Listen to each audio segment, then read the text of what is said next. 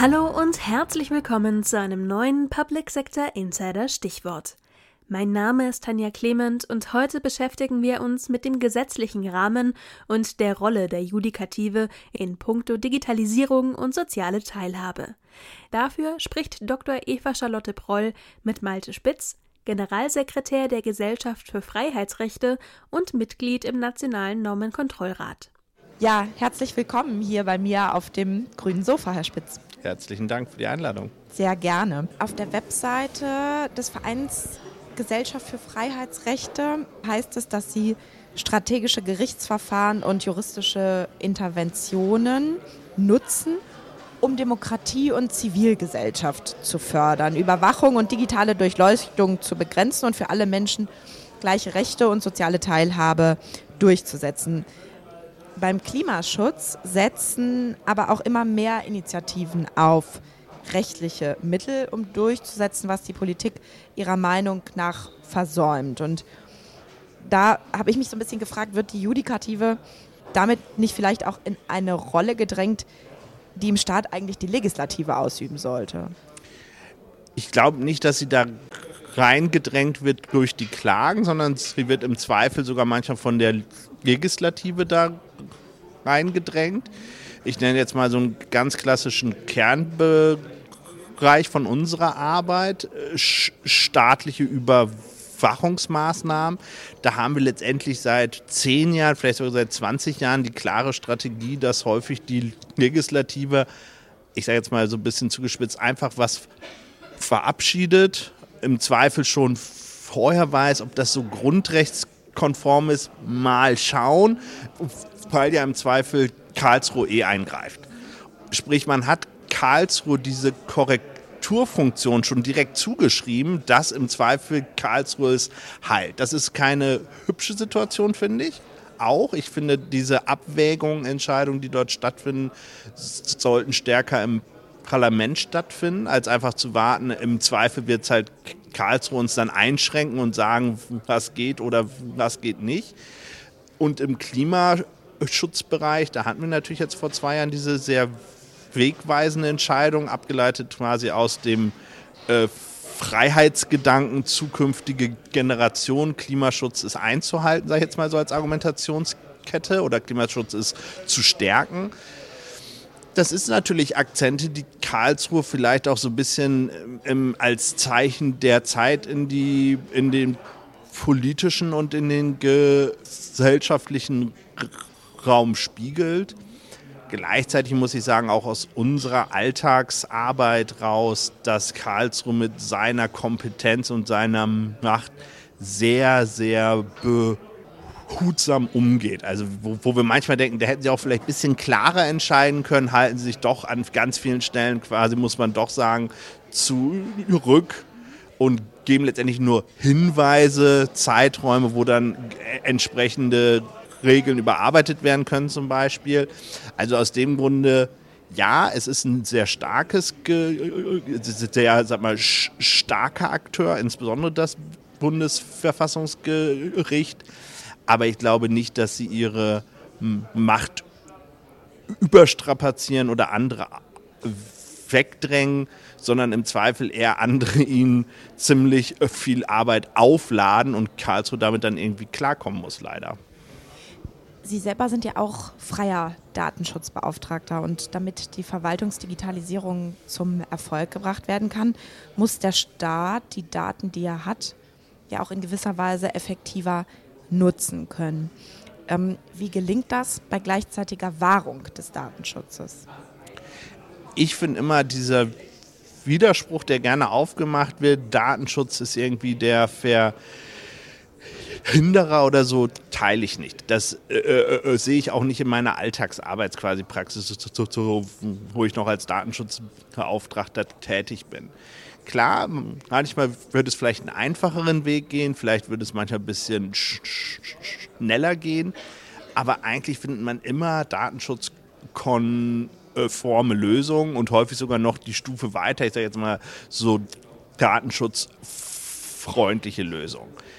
Das heißt natürlich, dass man manchmal ein bisschen kreativer denken muss, auch in der Ausgestaltung. Und ich glaube, wir haben auf staatlicher Seite schon ganz große Schwierigkeit, überhaupt zu verstehen, welche Daten hat der Staat überhaupt? Welche quasi Grundlage kann er eigentlich für seine alltägliche Arbeit nutzen? Und deswegen ist es, glaube ich, tatsächlich so zentral, dass diese Datenkompetenz auf allen Ebenen, allen Stellen ausgebaut wird, um halt wirklich Daten gestützt oder Daten unterstützt politische Entscheidungen treffen zu können, aber auch im Alltag in der Verwaltung besser arbeiten zu können. Und das ist eine ziemlich große Aufgabe, weil da vermutlich die letzten 20 Jahre nicht wirklich hingeguckt wurde. Ähm, und das soll jetzt in ganz kurzer Zeit alles umgestellt werden. Das glaube ich wird nicht klappen, weil das ist einfach eine riesige Aufgabe. Aber ich finde, dass der Datenschutz, würde ich sagen, ist in den äh, äh, seltensten Fällen wirklich daran schuld, dass etwas nicht klappt, sondern es klappt häufig nicht, weil es Uneinigkeit gibt auf, sag mal, zwischen den Ebenen, weil es häufig leider auch an technischer Kompetenz einfach fehlt für die Umsetzung, weil IT-Fachkräfte sind heiß begehrt ähm, und weil halt auch manchmal der politische Wille fehlt, einfach eine Entscheidung zu treffen sagen, es wird jetzt so gemacht. Und das heißt, dass wir Daten stärker nutzen, dass wir Daten Silos aufbrechen, um Daten stärker miteinander zu verknüpfen und damit halt auch letztendlich wertvoller zu machen. Deswegen, wie gesagt, ich glaube, es gibt ganz viele Baustellen. Äh, ich sehe da ein Riesenpotenzial äh, für den Staat. Ähm, und ist der Datenschutz einzuhalten. Und ich glaube auch, dass die Datenschutzaufsichtsbehörden stärker sich auch als unterstützend händereichender Akteur vielleicht aufstellen sollten und auch beraten sollten, wie es gut geht, statt nur, nur anzumerken, was natürlich ihre Hauptaufgabe ist, was vielleicht schwierig ist. Ähm, und dann bin ich ganz optimistisch, dass man da auch gut weiterkommt. Ein Thema, was der NKR ja auch prüft, ist die korrekte Anwendung des Digitalchecks. Macht das Ihrer Meinung nach die Gesetzgebung besser? Und gibt es vielleicht irgendwie eine erste Bilanz? Wir sind jetzt ja quasi gerade so in den ersten Krabbelphasen vielleicht angekommen, so jetzt nach gut äh, vier Monaten Digitalcheck. Ähm, ich glaube, gerade hat es jetzt noch nicht so die riesige Auswirkung, weil natürlich wir aktuell in der Regel Gesetzesvorhaben quasi prüfen, die schon vor 12, 18 Monaten im Zweifel angedacht oder vorbereitet wurden.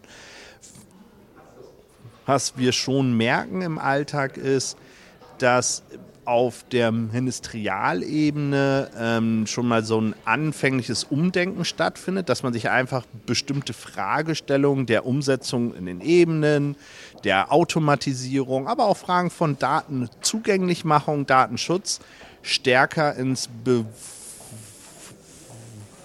Bewusstsein ruft, abwägt.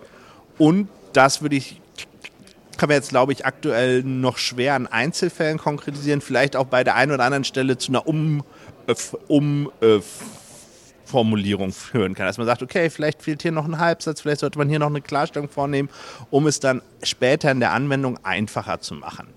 Meine große Hoffnung ist eher, sag ich jetzt mal so mit Blick auf die nächsten 12, 18 Monate, also wenn er dann wirklich von Anfang an mitgedacht wird, dass wir dann wirklich ein Umdenken sehen und auch spüren, dass Gesetze neu entstehen. Weil das ist, glaube ich, schon so ein bisschen die potenzielle revolutionäre Kraft des Digitalchecks, also wenn man ihn wirklich hart anwendet und quasi von Anfang an als ein ganz, ganz zentrales Instrument ansieht, dass dann schon Gesetzgebung ziemlich umgekrempelt wird.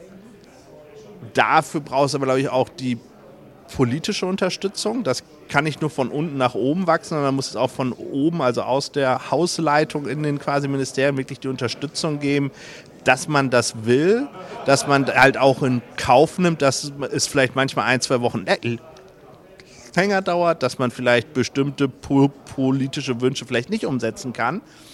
Also aus dem Grunde Stand heute ist der Digitalcheck, glaube ich, erstmal vor allem so ein Antrieb und ob er wirklich Fahrt aufnimmt und wirklich auch zu einem Spurwechsel führt oder quasi zu einem anderen Art der Gesetzgebung, auch dann qualitative Art, das glaube ich, werden wir vermutlich erst im Jahr nächstes Jahr Herbst vielleicht an, anfangen sehen zu können. Ich bin da aber optimistisch, weil ich immer an das Gute in den Menschen glaube und ich glaube, dass der Digitalcheck ein hilfreiches Instrument ist und, und deswegen hoffe ich, dass die Leute in den Ministerien es aufgreifen. Ganz herzlichen Dank für das Gespräch. Vielen Dank für das Interview. Das war's für heute. Vielen Dank fürs Zuhören, machen Sie es gut und bis zum nächsten Mal.